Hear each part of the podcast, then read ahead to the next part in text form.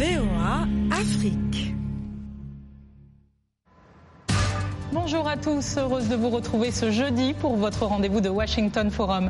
On décrypte les 100 premiers jours de Donald Trump à la Maison-Blanche lors d'un premier bilan avec des promesses de campagne ambitieuses, des dossiers syriens à la Corée, en passant par la construction du mur avec le Mexique, ou encore le délicat démantèlement de l'Obamacare, à quel point les républicains font-ils bloc derrière le président américain et puis la cruciale question de l'immigration et l'annonce d'une réduction sévère de l'aide internationale.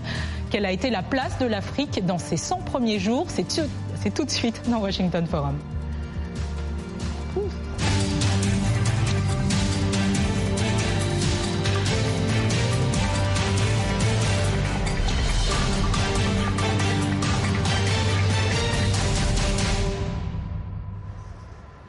Bienvenue à vous dans Washington Forum. Le président Donald Trump n'a pas dû chômer depuis qu'il a prêté serment le 20 janvier dernier comme 45e président des États-Unis. Ce sont 100 jours marqués par des victoires et des défaites. On fait le point avec Abdourahman Dia. I, Donald John Trump, do solemnly swear. Moi, Donald John Trump, je jure solennellement. La présidence de Donald Trump a démarré sur le chapeau de roue et dans la controverse. Celui qui avait promis de mettre l'Amérique au top de son agenda n'a pas attendu pour commencer à mettre à exécution ses promesses de campagne.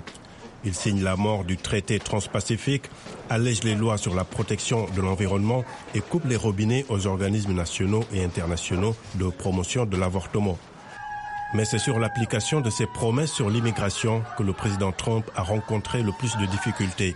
Il a signé dès ses premiers jours à la Maison Blanche un décret interdisant l'entrée sur le territoire de citoyens de sept pays à majorité musulmane. La réaction de la rue a été immédiate. Ces décisions de justice empêchent aujourd'hui l'application du texte. Autre point de friction, sa proposition de réduire d'au moins 30% le budget de l'aide étrangère. On dépense beaucoup d'argent pour les militaires et c'est une bonne chose. Mais des fois, le meilleur moyen de se faire des amis et des alliés dans le monde, c'est de les aider quand ils sont dans le besoin. Mais le président peut aussi se targuer de victoires très importantes comme la confirmation de Neil Gorsuch comme neuvième juge de la Cour suprême. L'économie continue de se renforcer et les marchés boursiers atteignent des niveaux records. Quand vous n'avez pas encore toute votre équipe en place, vous n'avez pas encore travaillé sur les politiques en profondeur, je pense que Donald Trump fait mieux que ce que beaucoup attendaient de lui. La liste des promesses non tenues est encore longue. La première d'entre elles, abroger et remplacer la loi sur l'assurance santé connue sous le nom d'Obamacare. Une première tentative s'est soldée par un échec, mais le président a encore au moins 1360 jours devant lui pour convaincre sur ses politiques intérieures et extérieures. Alors le président américain affiche une nette impopularité avec environ 42% d'opinion favorable et pourtant 96% des électeurs affirment ne pas regretter leur choix. Regardez ces chiffres sur la cote de popularité de Donald Trump depuis le 20 janvier 2017. Alors selon Gallup, en date du 25 avril, en moyenne hebdomadaire de 45%, ça c'était la semaine du 20 au 29 janvier. La moyenne hebdomadaire du 27 mars au 2 avril était de 38%, donc une légère chute. Et puis celle de la semaine du 17 au 23 avril, qui est plus récente, qui est descendue, remontée un chouïa à 41%. Alors nos invités cette semaine en direct de Paris, nous avons Jemal Taleb, vous êtes avocat d'affaires. Bonsoir. Bonsoir. Et puis nous devrions avoir peut-être un peu plus tard euh, à Bamenda au Cameroun Jean-Emmanuel Pondy qui est professeur de sciences politiques à l'IRIC. Et puis sur ce plateau euh, avec nous euh, Rachel Descoste, analyste politique à la George Washington University et vous êtes spécialiste en immigration. Et Scott Bob, vous êtes directeur du service francophone de VOA Afrique. Alors Donald Trump et son administration ont atteint le seuil symbolique des, des 100 jours, on le disait. Rachel Descoste, qu'est-ce qui vous a le plus marqué pendant ces premiers jours de pouvoir? Je pense que Donald Trump, euh, c'est la première fois qu'il se fait élire et il n'est pas habitué à négocier avec, euh, bon, avec le, le, système politique américain. Donc on voit un président qui euh, essaie tant bien que mal d'implémenter ses promesses qui fait des erreurs et qui euh, corrige le tir au fur et à mesure qu'il avance. Un président qui est en train d'apprendre comment être un politicien en avant du monde entier. Scott Bob? Je comparais à une voiture en rodage. Ça marche un peu au ralenti. Euh, et à, mon avis, c'est surtout dû au, manque de nomination. Bon, le cabinet est en place, mais les directeurs généraux et beaucoup d'officiers supérieurs ne sont pas encore en place. Et je pense que... Ça ne l'a pas empêché de, prendre des, executive orders, comme ils disent, des, directives assez, euh, assez fortes dès les premiers jours, même dès la première semaine. D'ailleurs, c'est là où il a marqué le plus, je pense. Alors, Jaleb, euh, Jamel Taleb, vous, qu'est-ce qui, qu'est-ce qui vous a marqué euh, dès, euh, dès ces premiers mois de pouvoir? On, a parlé du dossier syrien, de la Corée, on a parlé du, travel ban ou encore le démantèlement d'Obamacare. Qu'est-ce qui a retenu votre attention? Alors il y a beaucoup de choses qui ont retenu mon attention et beaucoup de choses pour lesquelles je préfère attendre encore un peu parce que 100 jours pour faire un bilan c'est assez compliqué. Alors naturellement, avant que le président Trump n'arrive au pouvoir, je fais partie de ceux qui se sont réjouis finalement d'un point. Je mets de côté le côté bouffon du personnage, je mets de côté le côté éternellement acteur de télé-réalité, je préférais plutôt m'en tenir à ses propos. Et ses propos consistaient à dire je serai moins interventionniste, je serai plus multilatéraliste, je vais regarder probablement le monde différemment et puis surtout, je vais me concentrer sur les États-Unis. Et j'ai trouvé cette démarche plutôt correcte. Je fais partie encore une fois de ceux qui ne se sont pas réjouis de la victoire de M. Trump, mais plutôt réjouis de la défaite de Mme Clinton. Au bout de 100 jours, on remarque, en effet que sa popularité a effectivement chuté, pas encore à des profondeurs abyssales. 41%, c'est pas très bon, c'est pas non plus catastrophique.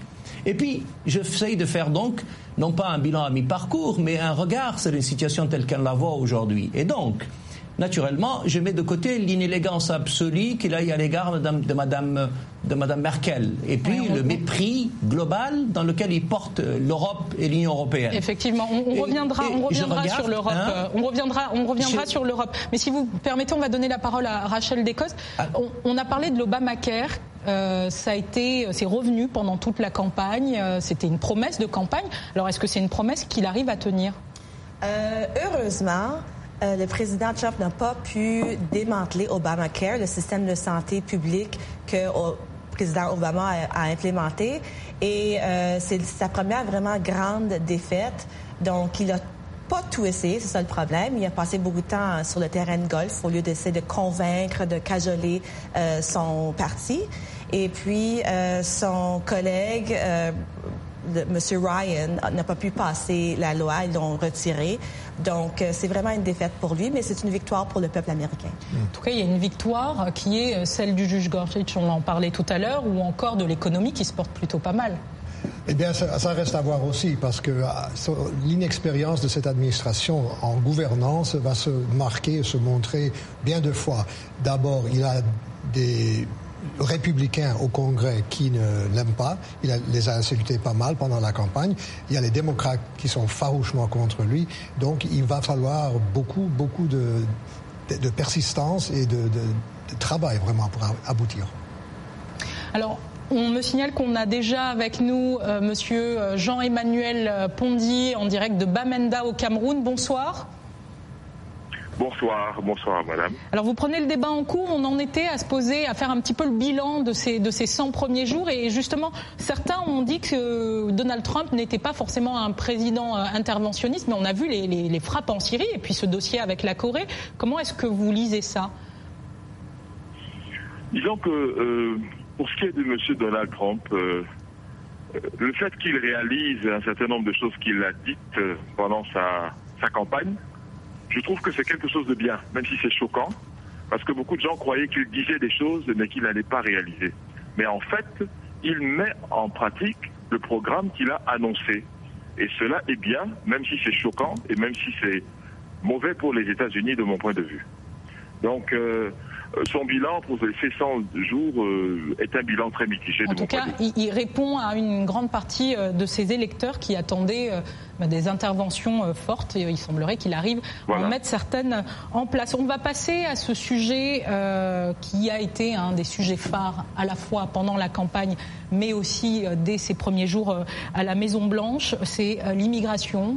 L'une des premières mesures a été le, travel ban. On, on en parlait. Rachel Descostes, quand vous avez appris euh, les, ordres exécutifs qui ont été passés et appliqués euh, dès le week-end même, comment est-ce que vous avez euh, réagi? Ça ne m'a pas surpris du tout. Donald Trump est un homme d'action.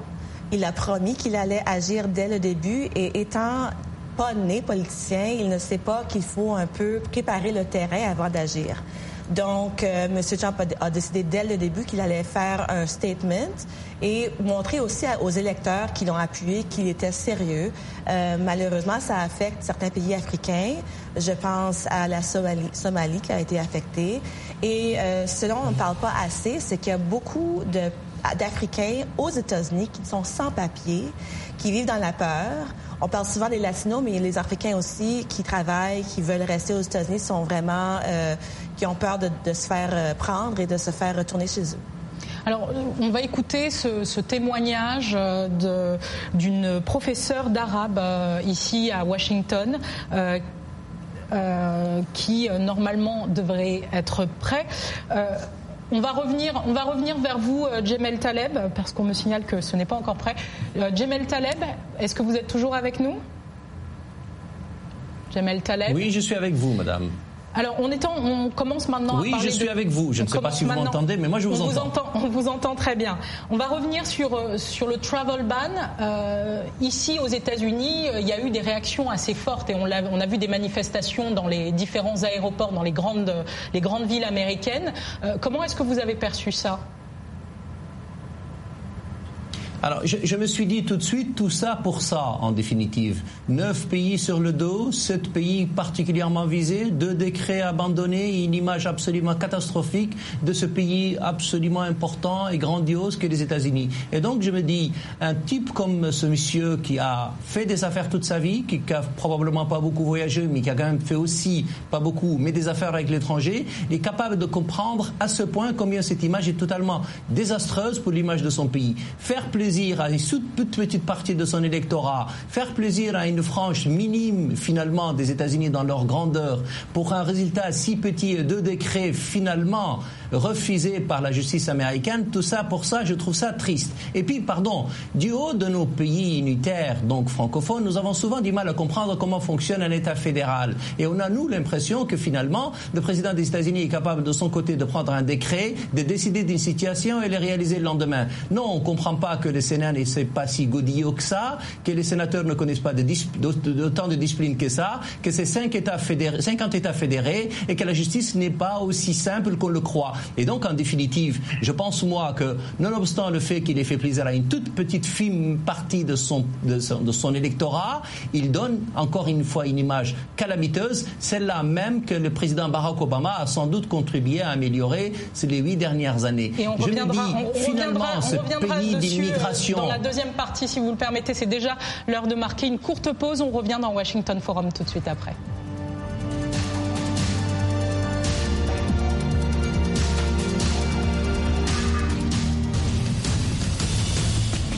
En plus de nos programmes sur FM et ondes court, La Voix de l'Amérique est en votre compagnie 24 heures sur 24 sur Internet. Jamena d'une trentaine de représentants d'un syndicat d'étudiants. Notez notre nouvelle adresse voaafrique.com. Tous les derniers développements sur l'actualité africaine et mondiale. Reportages photos et vidéos et vos commentaires sur voaafrique.com. À tout de suite.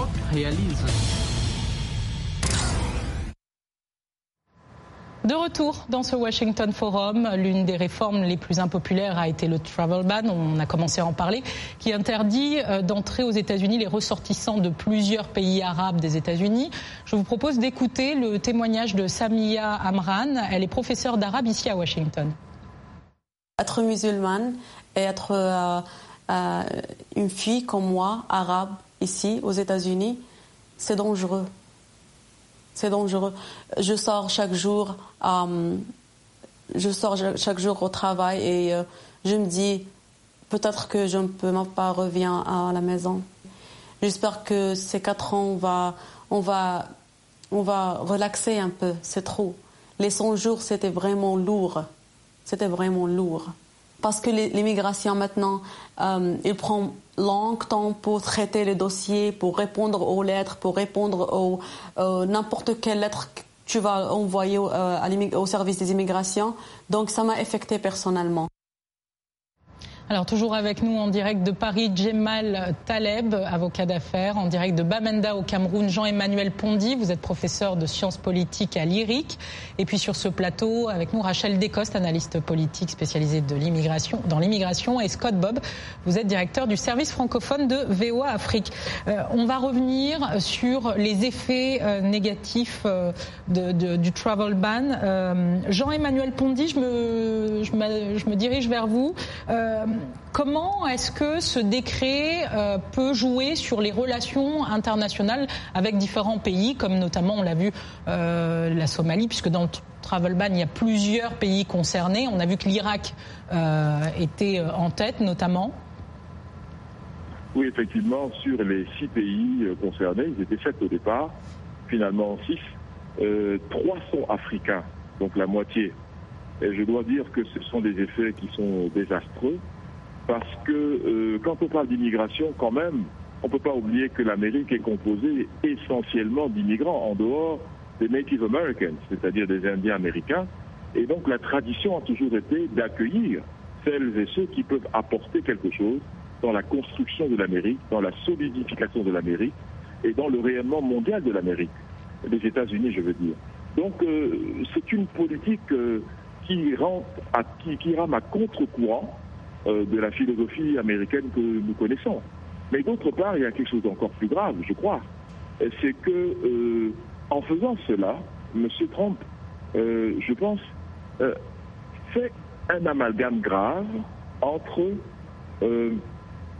terrorisme et islam. C'est précisément ce qu'il ne faut pas faire. Moi, je ne suis pas musulman, je suis chrétien. Mais je dis que c'est extrêmement grave.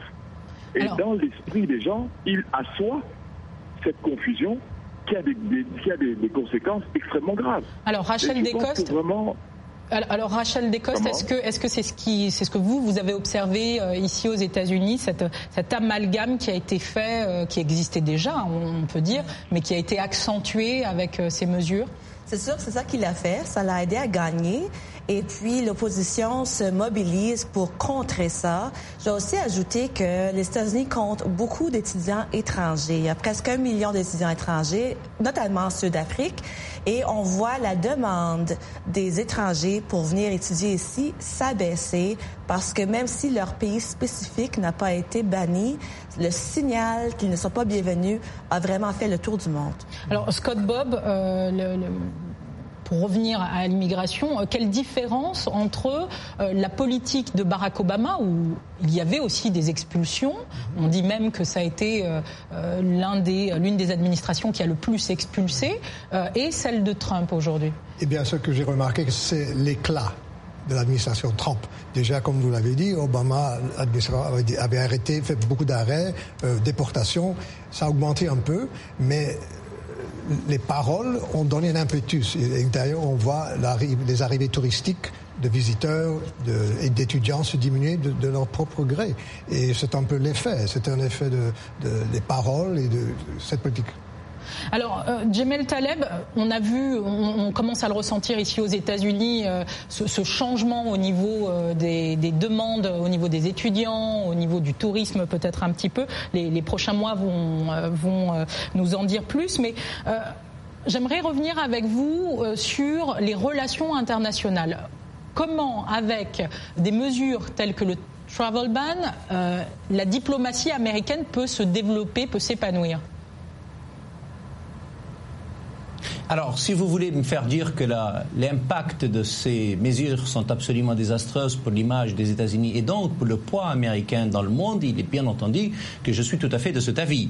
Et je considère que l'avis encore le plus grave, c'est cet amalgame encore très fort entre l'islam et le terrorisme. Et donc, les États-Unis nous ont habitués à tout à fait autre chose. Ils nous ont habitués à un rêve américain, celui qui consiste à croire qu'on est capable de tout faire dès lors que vient dans ce pays où tout est permis. En définitive, cette politique désastreuse est en train de ruiner cela. Mais elle ruine évidemment l'image, la force et le prestige des États-Unis dans le monde. Regardez le rendez-vous manqué donc, et l'inélégance absolue de Rex Tillerson avec le président dans l'exercice de l'Union africaine, le, le, le, Tchadien euh, Faki Mahamat pour lequel on allait un rendez-vous de la façon la moins élégante et en si peu de temps et en lui proposant un rendez-vous inférieur. Je vous fais l'économie de vous raconter le, le mépris qu'on a infligé au président Paul Kagame, qui est un allié historique des États-Unis. Et puis, le mépris du droit international, la violation absolue mais claire euh, du droit international dans telle ou telle situation, et puis l'utilisation de cette bombe extraordinaire en Afghanistan, celle dont disposait l'administration Obama qui n'a jamais voulu le faire. Les choix pour le président Trump de ce point de vue-là ont été de deux ordres. Un, il considère que le monde arabo-musulman ne peut être vu, que du prisme de la lutte contre le terrorisme, d'où son acceptation réelle du président Al-Sisi. D'autre part, des intérêts américains, notamment économiques, d'où le choix du Nigeria et de l'Afrique du Sud. Je pense là encore une fois que les États-Unis ont eu naturellement le droit de faire ces deux choix-là, qui sont stratégiques et importants, mais la politique étrangère ne peut pas s'y limiter à celle-là. Et quand vous êtes une grande puissance comme les États-Unis, dont le but est aussi un peu de devenir le gendarme de la région, vous ne pouvez pas violer le droit international avec autant de facilité et, pardon, parfois mépris, mépriser, y compris le Sénat interne. Ce sont là. Alors, alors si vous le permettez, on va, on va, essayer, de, on va essayer de donner la parole à tout le monde. Excusez-moi, Monsieur Taleb, on va essayer de donner la parole un petit peu à tout le monde. Jean-Emmanuel Pondy, euh, justement, on parlait du Nigeria et euh, de l'Afrique du Sud qui ont la part belle, du moins pour l'instant, aux yeux euh, du, secrétaire d'État Rex Tillerson. Comment on peut expliquer que à aucun moment ou pratiquement pas pendant ces 100 premiers jours, l'Afrique et d'autres pays en dehors du Nigeria et de l'Afrique du Sud n'aient été abordés par l'administration Trump?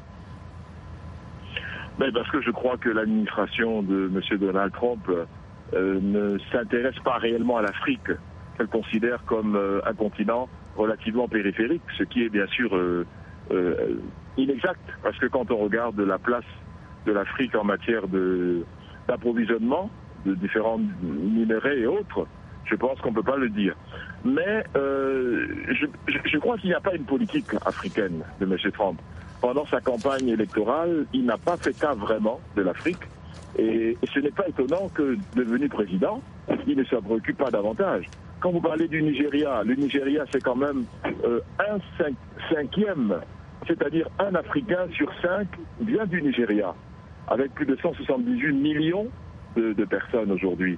Euh, L'Afrique du Sud, c'est une puissance qui est telle qu'un quart de l'économie productive africaine un quart, c'est-à-dire 25%, vient de l'économie sud-africaine. Donc ces deux pays sont des pays pivots de l'Afrique. Et c'est pour ça que je pense qu'on en, parle un tout petit peu, mais de manière générale, euh, M. Trump a montré un grand désintérêt pour l'Afrique et surtout une grande méconnaissance réelle de l'Afrique. Alors un grand, ne, pas grand monde. Alors un grand désintérêt pour l'Afrique, c'est une chose. En tout cas, il y a encore des, questions euh, primordiales. On parlait tout à l'heure de la lutte contre le terrorisme. On va venir, on va en venir aux, questions de réduction euh, de l'aide internationale euh, qu'il a annoncé. Mais juste avant ça, Scott Bob, il a apporté son soutien à Marine Le Pen, la candidate française aux élections on l'a vu du moins pendant le premier tour la semaine dernière. Qu'est-ce qui explique que Donald Trump euh, la soutienne aussi euh, ouvertement? Très vite, on voit l'immigration. Ils ont des idées identiques sur l'immigration. Je crois aussi que euh, M. Trump aime déranger un peu. Et ça lui convient et ça fait éveiller les gens. Il a l'attention du monde. Et donc, je, je pense que ça dérange un peu en France. Alors, ça le dérange. Alors on, verra, on suivra. Vous, serez avec nous sur Washington Forum justement pour suivre les, euh, élections euh, présidentielles françaises. On va désormais euh, aborder la question de l'aide internationale. Les Américains sont les plus importants donateurs de l'ONU, l'OTAN et d'autres institutions internationales de premier plan. À son arrivée à la Maison Blanche, Donald Trump avait annoncé une sévère réduction de cette aide. Alors ce n'est pas encore effectif, Rachel Descostes, mais à quoi est-ce qu'on peut s'attendre? On peut s'attendre à ce que les États-Unis réaménagent leurs finances vers leur propre pays, euh, aider les pauvres, j'espère, dans leur pays, et puis vraiment délaisser l'Afrique et les pays en voie de développement, euh, à moins qu'il y ait un intérêt euh, politique ou de, de, de matière à sécurité nationale. Donc, c'est ça qu'on va s'attendre, malheureusement, pendant quatre ans. Jean-Emmanuel Pondy, euh, concernant le continent, l'aide américaine, elle va où directement? Elle va dans l'humanitaire? Elle va dans la sécurité? Où est-ce qu'elle va si jamais, demain, Donald Trump annonce une, une réduction drastique des, des fonds? Je pense que l'aide américaine, elle est toujours, euh, euh, elle est toujours donnée par rapport à un objectif politique en réalité, quoi qu'on dise. Et nous n'oublions pas que, euh, à un moment donné, les États-Unis, ce n'était pas M. Donald Trump qui était aux affaires, mais les États-Unis ont retiré leur contribution à l'UNESCO. Tout simplement parce que l'UNESCO semblait ne pas aller dans la direction voulue par Washington. Donc, c'est déconditionné très souvent. Et nous ne sommes pas surpris de voir que maintenant, à l'ère d'une idéologie euh, vraiment hostile à un certain nombre de principes, M. Donald Trump va utiliser cette aide dans cette euh, approche politique. Mais ce qui semble surtout intéressant, c'est de voir euh, la comparaison entre cette aide et puis l'augmentation fulgurante euh, de, des dépenses américaines dans le domaine militaire. Oui, 30% d'augmentation, hein, 30% d'augmentation sur le budget militaire, ce qui est un record. C'est énorme. Donc, donc il, est, il a fait une option pour le hard power plutôt que pour le soft power, c'est-à-dire économique, et puis le grey power qui est euh, tout ce qui est technologique et puis euh, du savoir. Alors on va, grave. On va, on va revenir dessus si vous le permettez. On va d'abord prendre des, réactions Facebook parce qu'elles vont dans ce sens et j'aimerais euh, que vous réagissiez euh, justement euh, à ça parce que vous avez été nombreux toutes les semaines à réagir sur notre page Facebook de VOA. Nous avons Amidou Yassar Yarsé au Tchad qui nous dit le président Trump n'est pas sincère. il avait dit qu'il ne serait pas le gendarme du monde, mais il commence à être pire que le régime de, de Barack Obama. Lui, il va provoquer une guerre mondiale en voulant dominer le monde par les armes et non par ses arguments. Pour l'Afrique, mobilisons en Afrique, travaillons pour l'Afrique, apprenons à organiser, à programmer, à transformer en Afrique pour la consommation des Africains. Aimé Kalomba en RDC nous dit J'aime la manière dont Trump fait son travail. Il crée beaucoup d'emplois pour les Américains. À propos de l'Afrique, je ne peux pas le condamner. Il avait dit l'Amérique d'abord. Et Farex Kwasi en Côte d'Ivoire qui nous dit Pour moi, ces promesses faites aux Américains sont respectées pour ces 100 premiers jours. Mais concernant l'Afrique, je crois bien qu'on doit les oublier et travailler car je crois que durant toute sa campagne, il n'a même pas prononcé le nom de l'Afrique une fois. Djemel Taleb, euh, on voit ce budget euh, de 30 pour, augmenter de 30% au niveau de la défense. Est-ce que, euh, par exemple, la Goa va disparaître parce que la défense américaine doit se doter de plus d'armes pour pouvoir intervenir en Syrie, par exemple? Alors, s'il y a un point sur lequel le président Trump ne nous a pas tellement surpris, c'est donc son opinion depuis le départ de dire l'Amérique d'abord. Et donc, euh, tout le monde sait qu'il y a en effet besoin d'un programme important de rénovation, notamment dans le domaine des infrastructures, que le président Obama d'ailleurs avait déjà commencé. Et donc l'idée de dire je vais commencer par chez moi d'abord, personne ne peut lui contester. En revanche, ce qui peut paraître paradoxal, c'est un, je pense que l'administration Trump frappe, en tout cas pour les 100 premiers jours, par son incompétence et son inconsistance. Deuxièmement, c'est que vous ne pouvez pas dire je vais être le gendarme du monde alors que j'avais dit que je n'allais pas l'être, mais en même temps je ne me donne pas les moyens, mais j'augmente le budget militaire c'est de mon point de vue une chose qui est assez paradoxale. Il ne suffit pas de faire peur aux, gens pour qu'on devienne une grande puissance, quand bien même euh, on l'est effectivement. Mais enfin, ce dont on a besoin, c'est aussi de montrer beaucoup plus de relations et d'humanisme vis-à-vis de ces populations et de les aider. La troisième chose, c'est que les États-Unis sous Obama n'ont pas non plus frappé par une trop grande générosité. Vous, vous, avez cité le programme de la Goa. N'oubliez pas le sommet euh, États-Unis-Afrique de 2014 qui avait fait des promesses de leur de, 7 milliards de dollars, qui finalement, 100 milliards d'ailleurs de façon générale, mais 7 milliards uniquement pour le fameux Power Africa. Et donc tout ça n'a pas vu tellement le jour et le bilan est assez mitigé. Et donc ce pays nous a pas habitué à beaucoup de générosité ces derniers temps. on verra justement comment euh, la, politique américaine va évaluer vers l'Afrique. C'est déjà la fin de cette émission. Merci à tous, merci à nos invités et merci à euh, RTV, euh, à Bamenda qui diffuse Washington Forum à la semaine prochaine.